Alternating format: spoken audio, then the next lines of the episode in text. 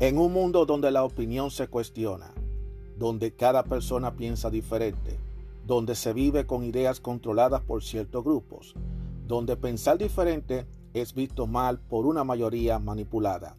Aún existe unos cuantos de nosotros que tenemos claras nuestras ideas y que a pesar de las adversidades seguimos firmes como verdaderos guerreros y tenemos una visión abierta, una opinión a nuestra manera, una opinión abierta. Mi nombre es Juan Arturo Cárdenas y este es el podcast de Opinión Abierta. Hola, ¿cómo están todos ustedes? Mi nombre es Juan Arturo Cárdenas y bienvenidos a otro episodio más de Opinión Abierta. Hoy voy a hablar de un, de un tema, de una terminología que uno buscando entre libros y entre cosas, me la encontré totalmente sorpresiva. Wow, yo nunca pensé que existía esta palabra, pero eso es lo bueno, tú no estás haciendo postcats y uno compartir artículos e informaciones con todos ustedes, y es que uno también aprende nuevas palabras. Eh, aparentemente la palabra fobia siempre viene asociada a unas palabras que está antes. Todos sabemos lo que es la... Eh, dijimos hace poco una cantidad de fobias que hay a nivel sexual, pero esta es una fobia diferente a que no tiene nada que ver con la sexualidad, sino que tiene que ver con una situación que nos puede pasar a todos nosotros y a cualquiera le puede suceder. Y es la palabra escofobia. No sé si ustedes han escuchado esa palabra alguna vez en su vida. Si esta es la primera vez que ustedes están escuchando esto, eh, siéntanse felices porque están escuchando por primera vez la palabra escofobia. Escofobia eh, síntomas, causas y tratamiento. Eh, déjame ver si yo busco un asistente que me ayude a mí eh, a, ver, a ver si me ayuda, a por lo menos de él, por lo menos una parte de, de las definiciones de lo que es la escofobia. Wow, yo la verdad que yo no lo puedo creer lo que yo estoy escuchando aquí.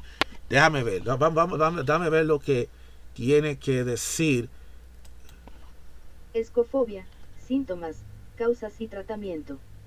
La escofobia, también conocida como escopofobia, es un trastorno de ansiedad caracterizado por un miedo patológico a ser mirado o ser visto por otros. De manera similar, también se asocia al miedo irracional a llamar la atención de los demás. De entrada, es considerada una fobia específica, es decir, que se manifiesta sin que vaya acompañada de otros trastornos psicopatológicos. No obstante, a menudo se presenta junto a otras fobias como el miedo escénico o el miedo a ruborizarse. La escofobia es asimismo uno de los síntomas más habituales de la fobia social. Por esa razón, en muchas ocasiones se la engloba dentro de los trastornos de ansiedad social. O sea, lo que se está diciendo es que eso de la escofobia pudiera ser algo de ansiedad social que pudiera tener una persona. Y de acuerdo a lo que yo he buscado aquí en una página de internet, que yo les recomiendo a la gente que vayan a esa página para que puedan leer eh, información muy valiosa, que es lamenteesmaravillosa.com. Es muy fácil, no tiene nada que complicarse la vida, es muy fácil. Usted escribe La mente es maravillosa, donde hablan de temas que tienen que ver con fobias, con emociones. Aquí dice que el síntoma más frecuente que padecen las personas con escofobia es el deseo de evitar las situaciones en las que pueden sentirse juzgadas por ojos ajenos. O sea, que no quiere hacer algo como para que lo esté mirando, para que los las demás como que lo juzguen, le digan, mira, tú estás haciendo esto, tú estás haciendo aquello. Esto puede darse tanto delante de grandes grupos de personas como, por ejemplo, a realizar una actuación, dar una charla o hacer una presentación como enfrente de un desconocido con el que nos cruzamos en la calle.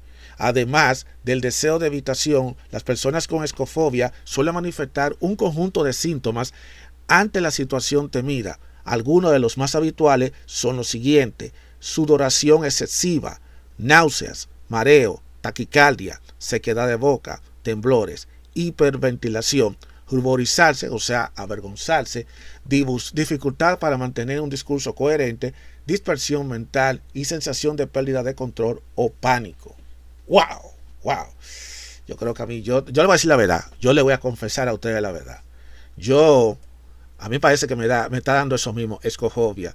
A pesar de que yo estoy hablando ante ustedes, pues yo tengo, yo, yo sufro de escofobia, parece, porque eh, muchos de esos síntomas yo lo he tenido. Pero bueno, Delante de esta simantología tan apabullante, muchos sujetos con ecofobia acaban limitando sus encuentros sociales. En función de la gravedad del trastorno, pueden llegar a dejar de interactuar con la mayoría de las personas, incluso con amigos y familiares, porque eso es sumamente muy difícil. Eh, todo tiene una causa. Eh, todo tiene una causa y la principal causa de la, de la escofobia puede manifestarse por multitud de motivos. Uno de los más habituales es que la persona haya sido objeto de burla en algún momento y esa situación haya creado una experiencia traumática que se generaliza a otros ámbitos sociales. Eh, ahí, por eso le digo a ustedes lo que el, el daño que le hace el bullying a las personas. El daño que hacen el bullying, la burla, a los demás. Para que ustedes vean, esa es una de las principales causas. Sin embargo, esa no es la única explicación. Por ejemplo, las personas muy tímidas pueden padecer de algún momento, puede padecer en algún momento escofobia. También las personas que tienen alguna enfermedad, lesión o deformidad visible puede desarrollar este trastorno con más facilidad dado de que suele atraer más la atención que los demás. O sea, un ejemplo, una persona, por ejemplo, que, que le hayan cortado la pierna, o una persona que tenga una deformación en la cabeza, o una persona que eh, tiene alguna condición física, eh, ya sea que está torcido, que le falta una pierna, le falta un brazo, le falta un dedo, le falta una uña, y entonces ellos se, a ellos le dan ese ataque de escofobia precisamente porque ellos saben que lo primero que le van a mirar a la gente es precisamente eso. Y entonces ellos se sienten ahí ya apabullado, avergonzado, porque esa, esa, esa vista hacia ellos lo hace sentir eh, muy incómodo. Eh, existen otros casos que son personas con algún tipo de trastorno psicopatológico, individuos con trastorno delirante, esquizofrenia paranoide o con un elevado nivel de hipervigilancia son también más, más proclives a desarrollar la escofobia. O sea que no solamente las personas que hayan recibido una burla que la haya traumatizado, eh, ahí se lo olvidó poner en esa parte de las causas, porque no solamente el objeto de la burla, sino también es el objeto de una crítica. Ahí faltó poner esa, esa información ahí, pero esta información lo estoy dando porque así como una persona se puede burlar de ti y eso puede servir para que la persona se sienta traumatizada, también objeto de una crítica, de que alguien te critique, que tú, ya, tú estés haciendo algo y te diga a ti, ah, tú no, te critique y entonces tú te, que te sientas mal por eso y eso te crea ese bloqueo, esa, e, ese bloqueo que impida a que tú te puedas desenvolver más adelante en ciertas cosas que tú quieras hacer. Y hay otro factor más que tampoco se está mencionando en este artículo y también está relacionado con lo mismo. Y es también cuando a ti te regañan y te están, eh, te están insultando, diciéndote en la cara que tú no sirves, que tú no sabes para, tú no sirves para hacer tal cosa, eso también afecta y provoca que la gente tenga escofobia porque esas palabras hirientes inutilizan a la persona y le crea esa sensación de vergüenza, esa sensación de culpa que le da vergüenza ya después hacer la cosa porque tiene el miedo al que, la, que lo miren, porque si sabe que lo miran, tiene miedo de que lo van a criticar, de que lo van a condenar, de que lo van a, se van a burlar. Es un, eso es más allá de lo de eso, es normalmente muy serio. Por eso yo digo a ti la importancia, lo, lo malo que es la, lo que es el bullying en las personas. Y por eso una persona ha recibido bullying por cualquier situación, ya sea por situaciones físicas, por situaciones de verbales o lo que sea, el bullying, la burla, la, la, reprimenda, que es el estarle diciendo las cosas que está mal y él está criticando, eh, hay que tener mucha cuenta cómo se lo dicen porque eso afecta emocionalmente a la persona y eso le puede causar escofobia a las personas. Y esta información le estoy dando, le estoy dando yo por mi cuenta porque no están diciendo, no están diciendo aquí directamente en esta página, pero esto soy yo que lo estoy diciendo. Eh, dicen que existen tratamientos disponibles en la actualidad. Actualmente existen diversos modos de abordar las fobias. Los más comunes son la terapia psicológica y los psicofármacos. Lo cual, eso último, yo no estoy muy de acuerdo porque el problema de los psicofármacos, o sea, medicina, es que eso convierte a la persona dependiente a eso. Y el día que esa persona deje de tomarse esa cosa, ¿qué va a pasar? Se va, le va a crear ansiedad y se va a empeorar y va a estar peor de lo que estaba. Por lo tanto, yo diría que eh, tiene que tratar de controlarse los, los el psicofármaco. Yo creo que más bien es un asunto de trabajar de manera psicológica y psiquiátrica eh, con las personas. Entonces, el enfoque clásico de la psicoterapia es la siguiente, es tratar una fobia como una escofobia, es la terapia cognitiva, que es el enfoque clásico que se utiliza para tratar, que es la psicoterapia. Y ellos utilizan, eh, los, psicólogos utilizan la terapia cognitivo-conductual. Dentro de este enfoque se pueden utilizar diferentes métodos. La desensibilización, la desensibilización sistemática. De este modo, de afrontar la fobia permite a los sujetos una exposición paulatina a la situación temida. Para facilitar la ejecución, se le proporciona estrategias como la reestructuración cognitiva y técnicas de relajación eficaces. La exposición. Esta técnica consiste en exponerse de forma directa al estímulo fóbico durante un tiempo suficiente hasta que la ansiedad disminuye. De entrada, puede parecer más difícil de afrontar pero es muy adecuada para determinadas situaciones y en algunos individuos pueden llegar a ser incluso más efectiva que la desensibilización sistemática. El entrenamiento en habilidades sociales, sea cual la forma de tratar la fobia, el entrenamiento en habilidades sociales es una estrategia indispensable para que las personas que padecen escofobia, eh, gracias a ella, los pacientes aprenderán estrategias de comunicación para relacionarse de manera más adecuada con otras personas. Existen otras psicoterapias para tratar la escofobia. Aunque la terapia cognitivo-conductual ha ayudado a millones de pacientes en todo el mundo, hay un porcentaje significativo de personas que no responden de manera adecuada a este tipo de enfoque. O sea que eso le puede funcionar a cierto grupo, pero no necesariamente le va a funcionar a todos. En caso de que eso suceda, hay otras terapias que también pueden resultar muy efectivas. Y entre esas están la terapia breve estratégica, este tipo de intervención es excelente para personas que no responden a tratamientos clásicos. En este caso, los sujetos también deben exponerse a un estímulo fóbico. Sin embargo, los hacen siguiendo una estrategia que escapa a la lógica y en muchas ocasiones se desencalla en la resistencia al cambio. Está la psicoterapia psicoanalítica que sí hay un método tradicional de abordar un malestar psicológico, es la de psicoanalítica de psicoanálisis. Su enfoque dista mucho de otros tipos de psicoterapia, pero no por ello resulta menos efectivo para un determinado perfil de persona. Es especialmente adecuado para aquellos que deseen profundizar, profundizar el origen de sus conflictos emocionales. O sea que en resumen de esto de la psicoterapia, es bueno que entiendan que esto puede funcionar para algunas personas, pero puede que otra persona no le funcione. Porque como le digo, cada persona es diferente, cada caso es diferente. Entonces viene la otra alternativa, que son los psicofármacos. Aunque de entrada se recomienda abordar la escofobia a través de la psicoterapia, en ocasiones la, farmacología le permite reducir los síntomas más físicos. Entre los, fármacos más, más prescritos estarían los siguientes los benzodiazepinas. Dame, pronunciar esto bien, porque la verdad es que es demasiado complicadísimo. Benzodiazepina. Benzodiazepinas. ¡Wow! Frescome. Otra palabra nueva. Benzodiazepinas. Oye, parece como que son tres palabras combinadas. Bueno, las inhibidores selectivos de recaptación de serotonina, conocido por su sigla de ISRS. Está también los beta bloqueantes adrenérgico, wow, adrenérgicos, no sabía que existía eso, y los, y los, M, los IMAO, que, bueno, ¿qué es lo que significa MIAO? Los, e, los IMAO, como se dice, que es MIMAO.